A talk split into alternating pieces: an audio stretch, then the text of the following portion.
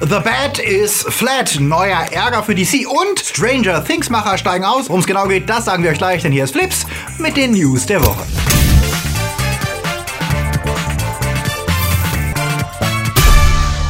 Die Themen der Woche. Wer ist das erfolgreichste Hollywood-Studio? Netflix-Filme auf dem Prüfstand. Wie geht's weiter mit Stranger Things? Zwölfjähriger Gamer bekommt Polizeibesuch. Neuigkeiten zum letzten Bond und was wird aus dem teuersten Kickstarter der Welt? Flips wird im Februar unterstützt von unseren Flips Guardians Daniel Schuh, Dominik Richter, Two Barts, One Cup, Downey Dwaslöper, der Recke vom Well, Orno Dreipolz, Anja Scholz, Akoya, Patrick Schmidt, JFK Faker, T-Unity Marc André Schreiber, Sepp Kerschbaumer, Silko Pelasch und Luca Kamens. Und hier sind unsere unsere Junior Guardians, bei denen wir uns ebenfalls herzlich bedanken möchten. Der Hollywood Reporter veröffentlichte jetzt seine Jahresanalyse der größten Studios und die war, naja, sagen wir mal so, mittelüberraschend. Den meisten Gewinn machte natürlich Disney, die mit 2,3 Milliarden führen, trotz Einbrüchen im Home Entertainment Bereich. An zweiter Stelle steht Warner mit immerhin noch 1,8 Milliarden Gewinn, bei deutlich höherem Umsatz allerdings, was daran liegt, dass Warner deutlich mehr Filme rausbringt pro Jahr als Disney. 20 Filme gegen 8 von Disney, was unterm Strich dann leider den Gewinn schmälert. Dennoch hatte Time Warner zusammen zusammen mit seiner TV-Sparte mit Serien wie Young Sheldon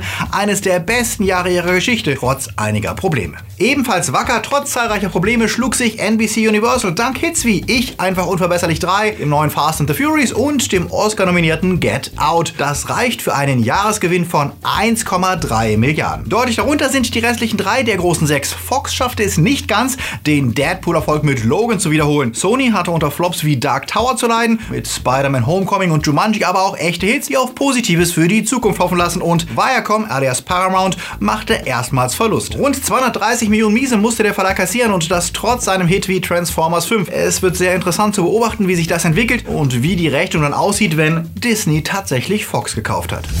Bond will es nochmal wissen. Wenigstens einmal will Eon Productions ja noch Daniel Craig ins Rennen schicken in Bond 25, wie der bisherige Arbeitstitel ist. Ob es danach weitergeht oder ob Eon die ganze Reihe vielleicht sogar verkauft und jemand anders produzieren lässt, ist weiterhin offen. Fürs eventuelle Finale wollen Eon und MGM aber wohl nochmal einen wirklich prominenten Regisseur einkaufen. Diese Woche wurde bekannt, dass Danny Boyle im Gespräch ist, 007 seinen ganz speziellen Stempel aufzudrücken, obwohl er noch 2013 alles andere als begeistert schien und es klar verneinte, berichtet Variety jetzt, Boyle hätte großes Interesse und im Grunde schon immer einen Bond-Film drehen wollen. Was davon jetzt stimmt, wissen wir zwar nicht, aber eine gewisse Faszination für die Doppel-Null hat er sicher. Immerhin wird schon in Trainspotting über Bond diskutiert und vielleicht hat Boyle ja doch Spaß am Thema gefunden, als er die Eröffnung der Olympischen Spiele 2012 inszenierte und dafür Daniel Craig auf die Queen treffen ließ. Und nach zwei Filmen von Sam Mendes wäre es ja mal eine ganz nette Abwechslung, einen Regisseur mit einem etwas dynamischeren visuellen Style zu sehen, der Craigs Schwanengesang inszeniert. Was meint ihr dazu? Wollt ihr Craig nochmal sehen? Wollt ihr einen neuen Bund? Was meint ihr zum Thema? Dort unten ist euer Platz für die Meinung. DC kommt nicht zur Ruhe, denn kaum verstummen langsam die Fans, die den wohl nicht existenten Snyder Cut von Justice League fordern. Da verabschiedet sich auch einer der Macher des Films, nämlich Joss Whedon, der die undankbare Aufgabe hatte, aus den Trümmern von Snyders Justice League Debakel einen Film zu erschaffen, der DC auf einen neuen Kurs bringt. Das hat er ja nicht so richtig geschafft, denn am Ende stand ein komischer Hybridfilm, der keine klare Stimme hatte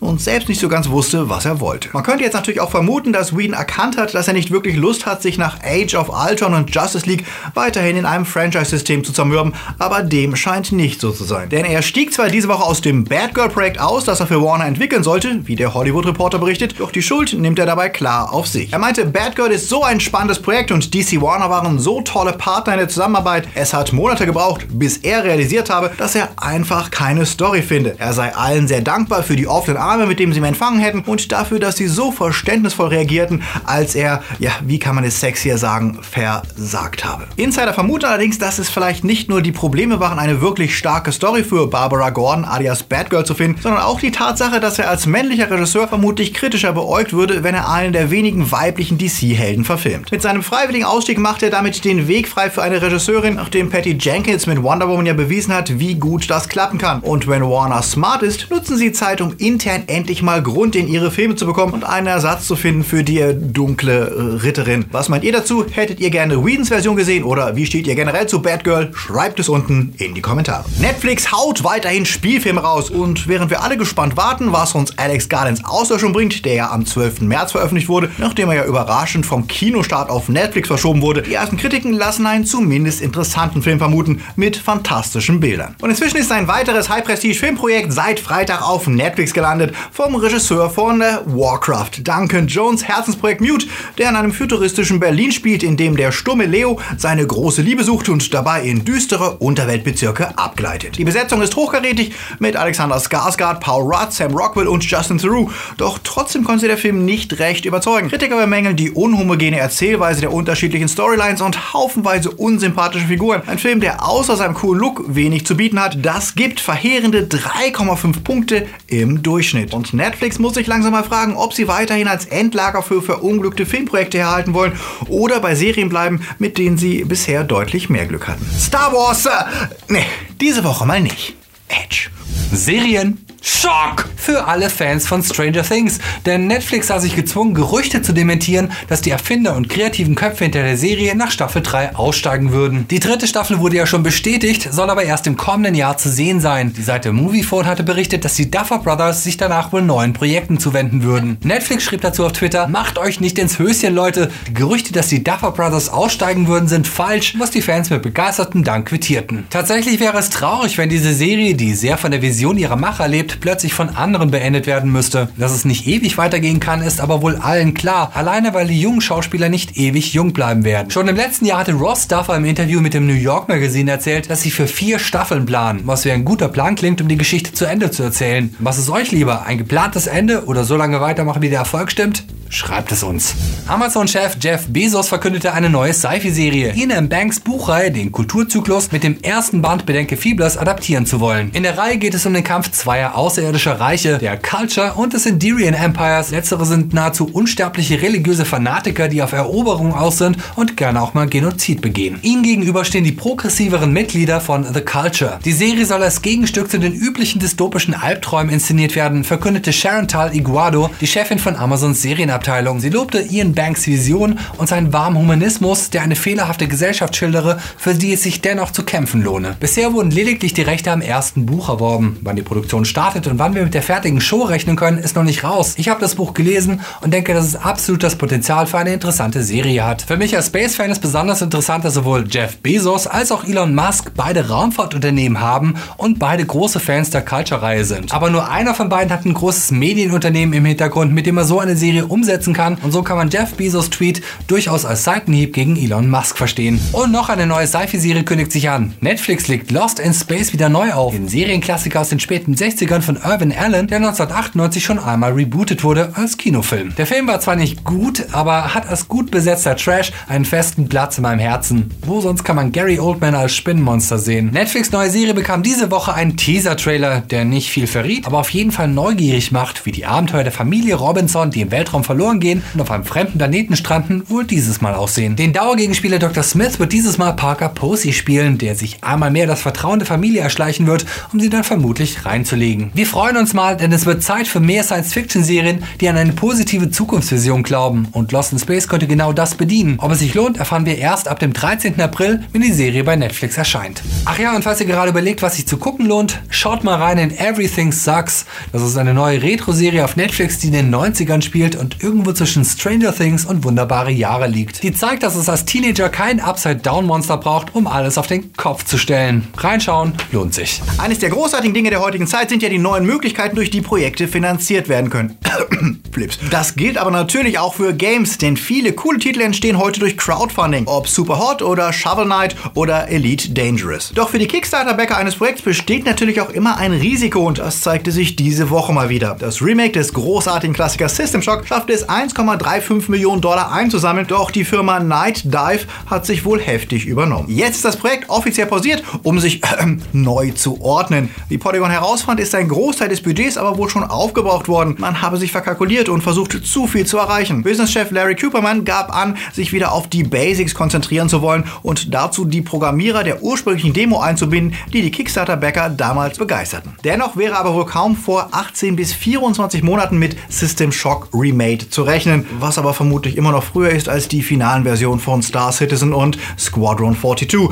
Das bisher größte Kickstarter-finanzierte Game, das über 178 Millionen Dollar eingenommen hat und bei dem sich mittlerweile Verbraucheranwälte mit den Machern zusammensetzen, um sie dazu zu bringen, zumindest mal zu veröffentlichen, wie es in Zukunft weitergeht. Wobei zumindest deren Bäcker immer noch recht zufrieden sind angesichts der Umstände, aber da kommen ja auch immer mal wieder neue äh, Testversionen raus. Wie sieht das bei euch aus? Investiert ihr in Kickstarter und welches sind eure liebsten Games aus dem Bereich? Sagt es uns in den Kommentaren.